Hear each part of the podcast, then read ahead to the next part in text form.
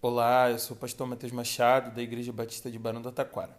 E esse é o Chá Comigo, o nosso podcast da nova geração, onde a gente compartilha devocionais diárias todos os dias às 11 horas da manhã.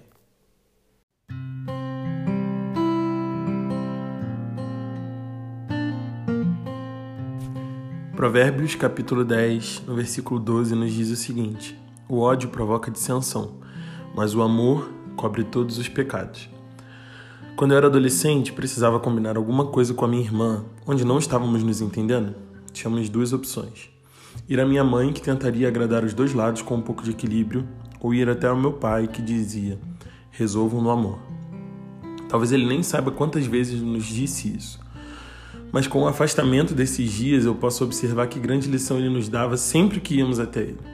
Talvez esse provérbio também tenha sido referência para Pedro, que escreveu na sua carta mesmo, no capítulo 4, no versículo 8.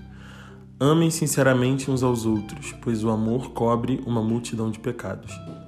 Sabe, às vezes a gente fica achando que a gente só vai resolver as questões de forma enérgica, pelo ódio, ou que todo pecado precisa de punição.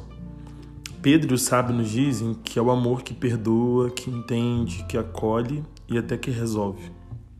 Esse mesmo Pedro que nos disse isso e que teve essa inspiração no provérbio, também pode ter se inspirado em algo que aconteceu na sua própria vida. Ele negou Jesus três vezes e sentiu grande culpa por essa traição. Mas no reencontro com Jesus ressurreto, Jesus não escolheu perguntar: Pedro, você me traiu? Pedro, você pecou contra mim? Pedro, você sabe que errou comigo, não é mesmo? Não. A pergunta que Jesus fez foi: Pedro, você me ama? E ele três vezes pôde responder: Tu sabes que eu te amo. Porque o amor cobre uma multidão de pecados. E quando nós amamos, somos capazes de perdoar e enxergar além dos erros e acertos que as pessoas têm.